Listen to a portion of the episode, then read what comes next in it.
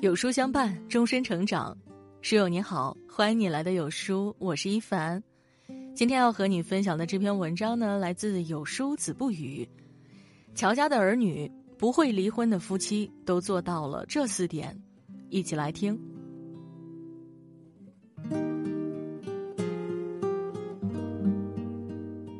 最近热播剧《乔家的儿女》在网友的热议中迎来了大结局。剧中啊，乔家几个兄弟姐妹的婚事最令人揪心。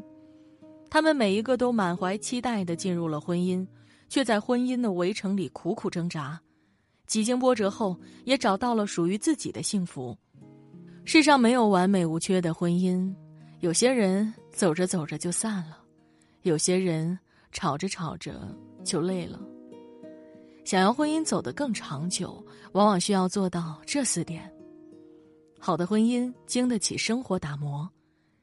莎士比亚说：“草率的婚姻少美满。”剧里的四妹乔四美就很好的印证了这一点。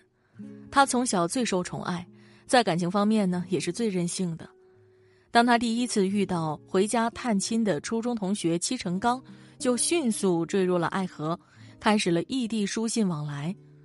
后来戚成刚因作风问题退伍归来。乔四美便决定嫁给这个自己只见了三次面的男人，如此疯狂的行为令哥哥姐姐们担心不已，极力反对。但四美呢，就是听不进劝，执意要嫁给他认为的爱情。最终，戚成刚在婚姻里出轨，他也尝到了婚姻的苦楚。婚姻是一辈子的事，终究不能凭着一时的狂热就预定了一生。金星在《掷地有声》中写过。爱情可以抛开生活去谈，但是婚姻不行。婚姻就是生活。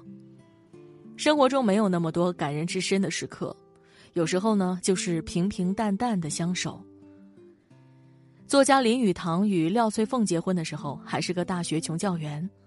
在认识廖翠凤之前，林语堂也曾有过一段刻骨铭心的初恋。女孩是好友的妹妹，叫陈锦端。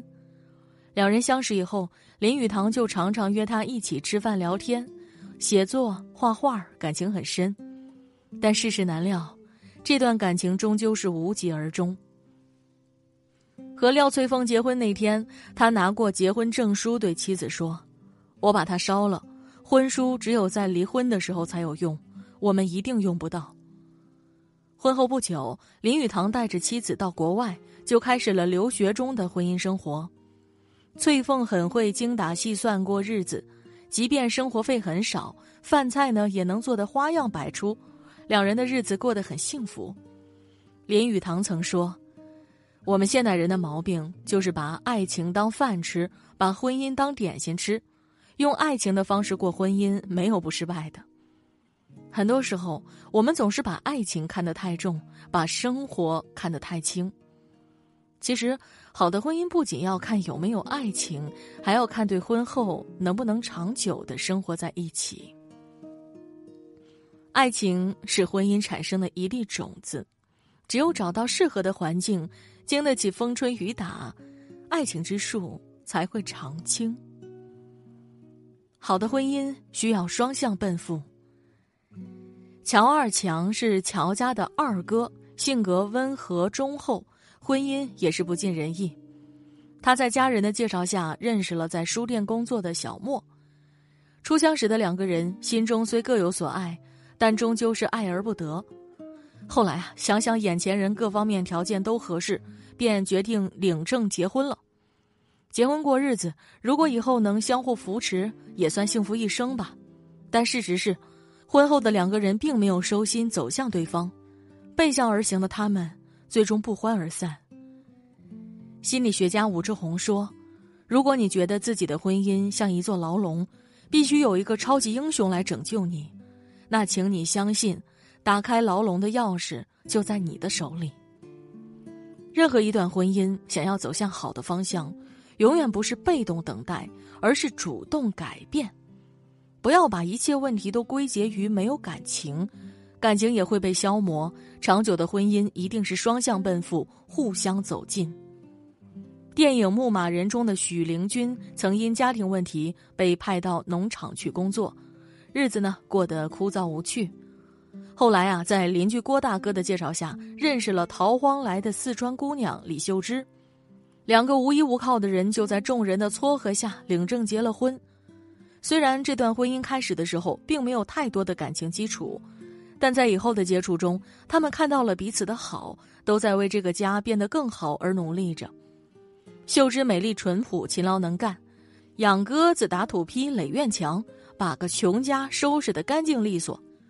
许灵均也是尽心尽力地守护着这个家，白天放牧，晚上回来还会教秀芝认字，慢慢的从无话可说到有说不完的话。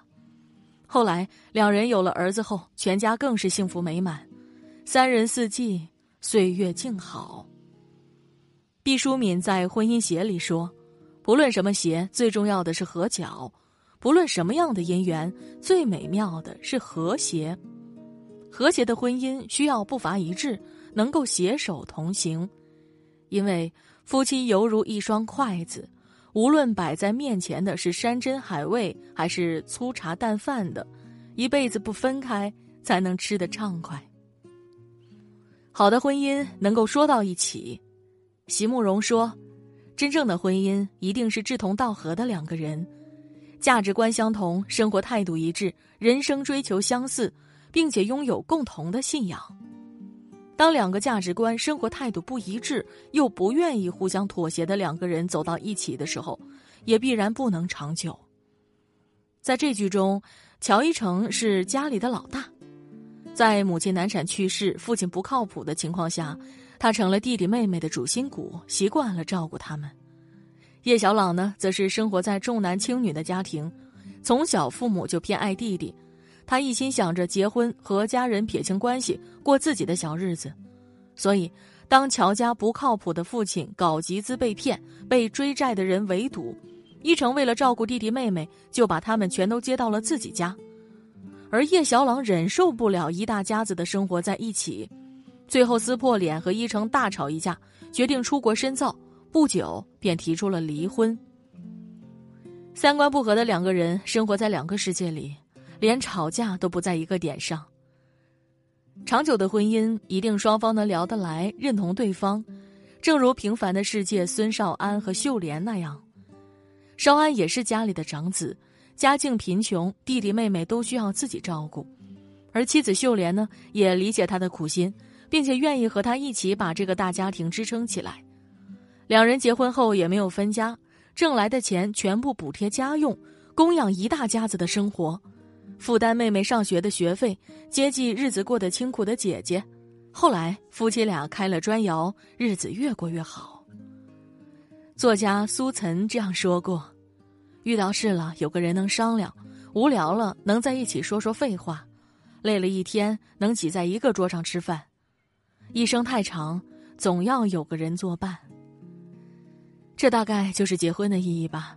找个聊得来的人一起走。才能走得远且稳。好的婚姻能够互为依靠。在乔家的诸多儿女中，乔三立的婚姻算是最幸福的。她和丈夫王一丁从读书的时候开始相爱，最后顺利进入婚姻的殿堂。三丽虽然遇上一个好老公，却碰上一个难缠的恶婆婆。一丁的母亲非常偏心，什么都只顾着小儿子一宁，还想掌管一丁的工资和存折。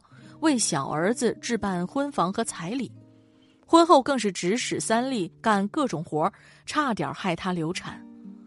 遇到这些问题的时候，三丽并没有选择委曲求全，而是和丈夫一丁坦诚沟通，让他认识到母亲的这些行为已经伤害到自己这个小家庭的稳定。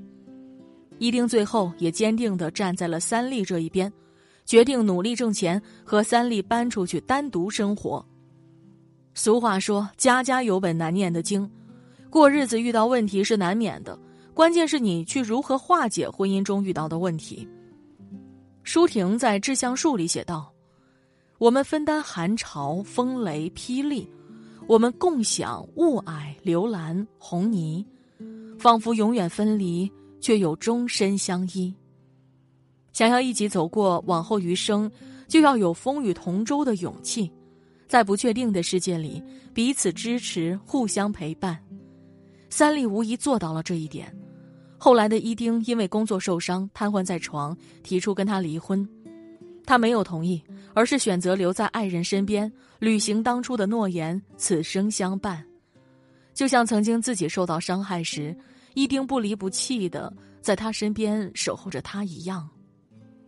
有人说，婚姻是一本书，第一章写的是诗篇，其余则是平淡的散文。